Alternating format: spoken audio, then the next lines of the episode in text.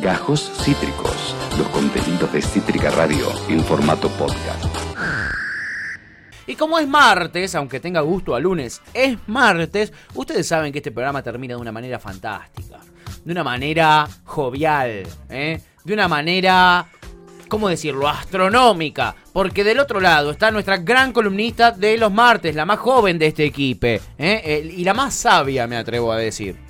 ¿Está bien? Por supuesto, coincido 100% con esa definición. Me parece que sobran las presentaciones porque del otro lado está la más jovencita, la más genia, la más capa. Sí, la única, la inigualable columnista adolescente, la señorita Almendruki, Almendra Naviliat. Hola, Almen. Hola, chicas, ¿cómo andan? Bien, amiguita, ¿vos cómo estás? Bien, todo bien. Estoy emocionada por el debate que se viene. Sí. Ay, sí, estuve chusmeando ahí un poquitito. Qué manija, Almen. Yo también estoy emocionada. Qué manija, chicas, me encanta. Nos trajiste un temón. A ver, contale a la audiencia que ellos no pudieron pispear como yo. ¿eh? Lo que vas a traer para hoy. Hoy les traigo eh, un debate sobre el lenguaje inclusivo. Vamos Uh. a hablar un poco de lo que se ha dado en estas últimas dos semanas. Vamos Sí. a, a desarrollar un poquito más, pero, pero, pero, pero va a estar buenísimo. Muy bueno. Muy bueno, el lenguaje inclusivo se repicó, este, se repicó en los medios de comunicación masivos, sobre todo en América, sobre todo con el señor Eduardo Feynman, ¿no? Almen, contanos un Querido poquitito. Edu Feynman. El querido Claro que Edu. sí. ¿De dónde Y viene esta siempre polémica? Tiene algo para opinar, ¿no? Siempre, siempre. Y no, y no cosas muy progres ni copadas, digamos. Para nada. Para nada. ¿Qué fue lo que pasó, Almendruski, con Edu? Bueno, hace dos semanitas, eh, si no me equivoco, Sí. nada, se ha dado en el, en el noticiero Sí, que él conduce. sí. Hubo un cruce con uno de los panelistas del programa que se refirió cuando estaba desarrollando un tema, dijo eh, amigos, amigas y amigues, si no me equivoco, o usó el lenguaje inclusivo. Sí, sí. Y- Jonathan Viale creo que fue.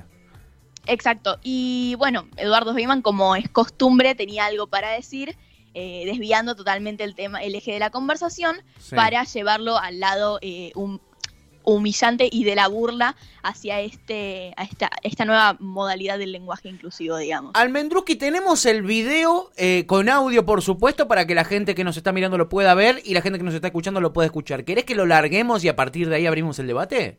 Me encanta, así la gente ya lo puede entender bien, porque si yo lo explico, la verdad, no, no, no, no se va a entender. Se va a entender mucho mejor si lo escuchamos el momento eh, que sucedió al aire en vivo en América. A ver. Por favor. Algunos o algunas o algunes Epa. en el tema de la justicia, muy concentrado. No, si me vas a hablar en idioma inclusivo, No, no, me no, no. levanto y me voy. El presidente habla así, así que. Vos sos un tipo universitario, Respetá, viejo. viejo, No, respetá. no, no, no. Vos sos un tipo Re- universitario. respetá, ah, si el presidente dice algunos, yo te- te- tengo que decir algunos. No, no, no. El idioma es castellano. Eh, En la República es Argentina no Eduardo. es el jeringoso. A ver, ¿cómo Sí, Dime mirá. una cosa. ¿Quién puso votes? Esto es lo mejor. Es votos. Ah, El, el que Esto es lo escribió mejor. eso ¿Dónde dice votes? Dice tre- 3.322 votes. No, votes. Votes.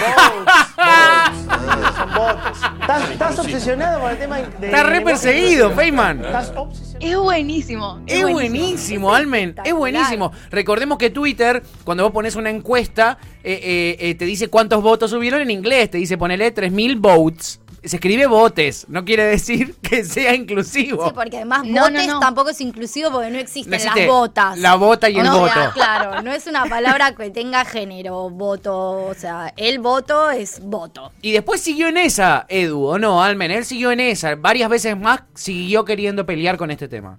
siempre, siempre quiere seguir deslegitimando este eh, el lenguaje inclusivo, ¿no? Siempre busca eh, la manera de rebuscar esto para, para, para, claro, para le- deslegitimar a, a- a este a esta movida social que, que- que- que se dio por un montón de tiempo. Siempre desviando el eje de la conversación, siempre cuando se daban debates, por ejemplo, con la despenalización del aborto, ya hemos escuchado Sí. muchas veces él confrontando con estudiantes del Nacional, por ejemplo, Sí. Eh, discutiéndole la, la- la palabra abogades cuando se, se refería a, a- a la opinión de, de, de, de los abogades, claro, en el Senado, por ejemplo. Sí, también con argumentos O, en diputados. con argumentos muy estúpidos como vos sos académico, sos universitario, incluso la, la UBA hoy en día tiene departamentos que han eh, incluido al lenguaje inclusivo como parte de lo que ellos entienden que es correcto. De hecho, muchos departamentos de la UBA, los anuncios que hacen a nivel institucional, los hacen con lenguaje inclusivo. Entendamos que además nuestro idioma, nuestro lenguaje, es algo totalmente eh, colon... O sea, ni, ni siquiera es que es un lenguaje, ¿viste? Cuando decís, no, no sé, chiques, es rarísimo. Un día vino alguien y te dijo, bueno, esto es así, esto es así, y vos lo tomaste, Feynman. No es que es una, constru- es una construcción social el lenguaje. El que utilizás hoy, y como el lenguaje que utilizás hoy es una construcción social, desde una construcción social también te- podemos modificarlo. Así sea que te guste a vos o que no te guste. Exacto.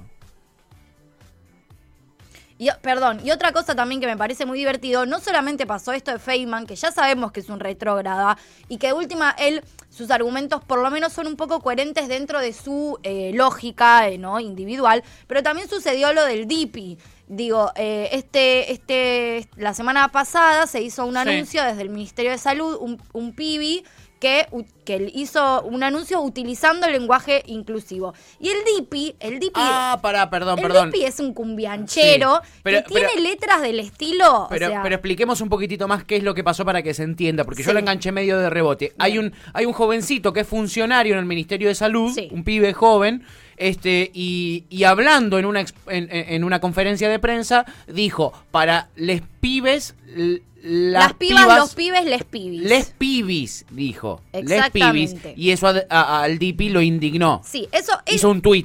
Claro, eso al Dipi, el Dipi es un cumbianchero que tiene letras como Dale zorrita, movémela, esa colita te la quiero apoyar. O Sí. sea, un chabón Poesía, que. ¿no? Un chabón que habla de esa manera, le molesta que se diga les pibis. O sea, a ese nivel, como digo, este tipo de chabones, que esta es la letra menos grave que tiene. Es la o más- sea, este la- pedazo de sorete tiene unas letras que no se pueden creer. Habla así, eso le parece lenguaje a él. O sea, ahí, ahí la RAE se debe estar suicidando, pero les pibis es terrible. O sea, dejémonos de hinchar las pelotas. Por suerte salió Charry al cruce y le dijo al final, sos terrible, Ortiva. Le Dipi. dijo, sos terrible, Ortiva, terrible. Ortiva. Sos terrible, Ay, Ortiva. amamos a Charry, lo queremos un amamos. montón. Pero bueno, digo esto, o sea, hay un tipo como Feynman que de última por lo menos tiene esa lógica y hay tipos que también están en contra, que son el Dipi, que tienen letras que son terribles, que no tienen nada que ver con el lenguaje académico, como a ese tipo le molesta el lenguaje académico y me parece que está bueno porque lo que muestra es que no les molesta el lenguaje inclusivo, le molesta la inclusión de los pibis eh, dentro del sistema, digamos, no es el lenguaje inclusivo los que les molesta. Exacto. Exacto. Eh, eh, Almendruski, ¿vos a qué pensás que se debe todo esto? ¿A, a- a- a qué se debe que ellos e- están tan en contra?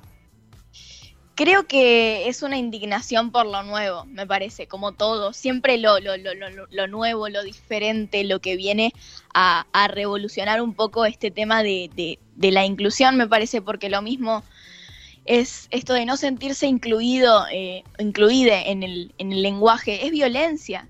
Aunque Total. no lo queramos ver, es una lucha subestimada el hecho de estar eh, las mujeres y las personas no binarias incluidas en la forma en la que en el lenguaje, digamos, es una lucha muy subestimada por todos y más por los medios de comunicación que, que se ocupan todo el tiempo de comer la cabeza de la gente para hacer creer que, que, que- que es una, una lucha que no tiene sentido, que es una forma de hablar que no tiene, que no tiene connotación de la Real Academia, por ejemplo. Ese es el gran problema, creer que, que simplemente el, la regla hace las palabras, sino que el, di- el diccionario se tiene que adaptar también a las palabras que nosotros usamos, ¿no? O sea, la Real Claro. Academia Española aceptó septiembre y octubre eh, Sí, como sí. legal, digamos. O, o la palabra tuitear, o googlear. Mira. O googlear, son eh, definiciones que nosotros mismos vamos construyendo, son construcciones, ¿no? Que luego eh, el diccionario tiene que ir adaptando de alguna Total. manera. Me parece que, que también es, es una forma de, de- de incluir, es Total. una forma de, que, de dejar de invisibilizar a un gran sector de la sociedad, que son las mujeres y las personas no binarias, que no tienen una letra para, para, para incluirlos, ¿no? Porque el genérico masculino lingüístico Sí. muestra una, una gran desigualdad social, digamos, ¿no? Entre, Sí, sí. entre la diferencia entre los géneros cuando se invisibiliza a la mujer. Y es algo que, que también se tiene que, que- que cuestionar y que también se tiene que luchar por, por estar incluidos dentro de, de- de las propias palabras que utilizamos, porque lo que no se nombra no existe. Total. Claro, exactamente, Almendruski. 100% de acuerdo Eso que acabas de decir es clave. Lo que no se nombra no existe. Por ejemplo, mira, justo que eh, ellos se basan en lo que dice o no dice la Real Academia Española, ¿no? Eh, sabemos que el lenguaje es una construcción social y refleja las sociedades de los distintos momentos de esas sociedades, no de la historia. Entonces, por ejemplo, si nos vamos a basar en lo que se hace o no se hace en España, en España ponele una contadora. Sí. ¿Qué dice que es? ¿Contadora? No, dice yo soy contador. Yo soy abogado. Terrible. Dice una abogada española. Cuando dice qué es, cuál es su profesión, te dice yo soy abogado. Pero usted mujer, no, es abogado, no es abogada. Estamos hablando de una sociedad ultra patriarcal, la española ultra machista, ultra mega machista. Feynman estaría chocho, me imagino, en ese Si caso. una abogada va y le dice yo soy abogado, Feynman se la chapa. Se la eh, chapa y nomás, aire. la contrata. Sí. La contrata inmediatamente para todos los juicios que tiene por, por, por racismo y No, pero discriminación. esto que dicen ustedes también que decían hace un rato, tuitear, googlear, eso es Yo estoy más que- en contra de que usemos la palabra Claro. googlear y tuitear que que digamos eh, eh, nosotros o todes. Y me juego las tetas que Feynman utiliza todas esas palabras y esas Olvídate. palabras, ¿a- ¿en dónde te molesta que haya nacido ayer? Esas palabras no existen hace 200 millones de años, esas palabras existen de ahora y las implementaste dentro de tu lenguaje porque entendés que es parte de las novedades del lenguaje. Bueno, les pibis también, Feynman. Les pibe también, macátela. Asumí, asumilo, mi amigo, y fumate un troncho y asumilo. ¡Eso! El troncho. Exactamente. Un mensaje de salud que estamos dando ¿eh? a, la, a la- a la sociedad.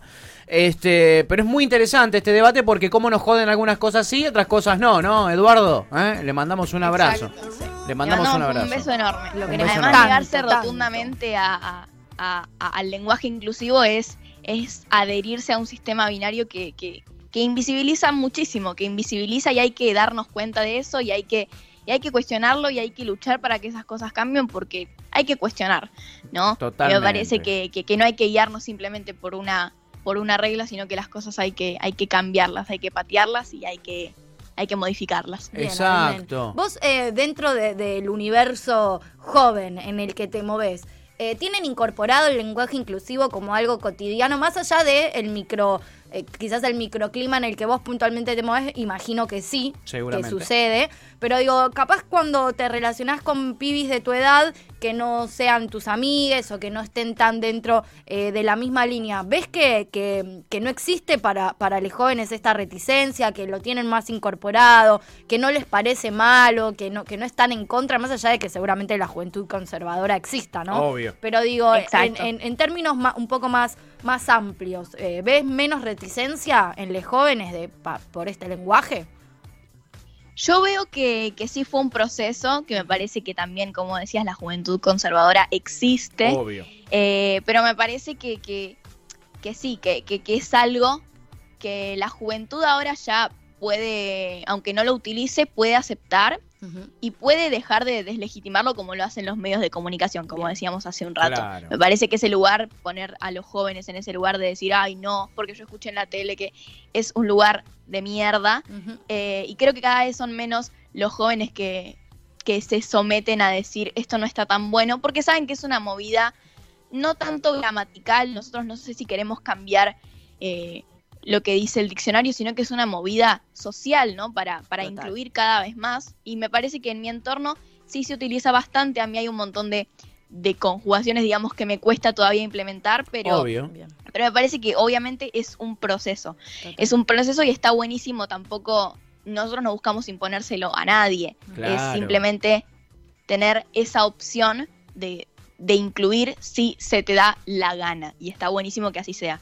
Está buenísimo. Es más, hay un montón de poner. La semana pasada eh, se decidió en todos los directorios de los bancos nacionales, Banco Provincia, de, Banco de todas las provincias, Banco Nación, el Banco de Santa Cruz, lo que sea, que todos los comunicados internos estén escritos en inclusivo, este, para no dejar a nadie afuera. Y eso son eh, eh, pequeñas batallas este, que significan pequeñas conquistas, yo creo.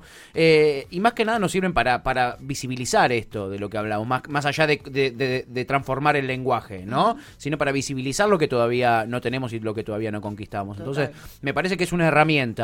Eh, eh, no voy a decir que es la salvación hablar en inclusivo, No. pero sí es una herramienta importante para visibilizar un montón de cosas que antes no se visibilizaban. Sí, y entender esto, que quizás para nosotros, o que sí estamos incluidos, capaz cuando se dice mujeres o hombres, bla, Sí. para aquellos que realmente no se sienten representados Claro. o representadas por este lenguaje, Sí. sí, es una, sí es un cambio, digo. Sí, totalmente. significa algo. Algo importante, ¿no?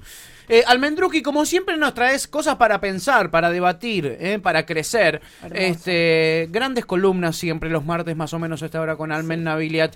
Eh, vamos a ver de qué hablamos la, la semana que viene. Este, este tema a mí me encantó y me gusta que traigas cosas eh, a partir de la realidad, de lo cotidiano, de lo que también reflejan los medios de comunicación, que son formadores de opinión, ¿no? Hay un montón de, de, de, de seguro jóvenes, ¿por qué no? Este, que lo ven a Feynman decir eso y dicen, ah, tiene razón, es verdad. No, y me quedo con esa frase hermosa de lo que no se nombra no existe, me parece que es como un poco el resumen de, de todo, ¿no? Totalmente. Creo que es por ahí.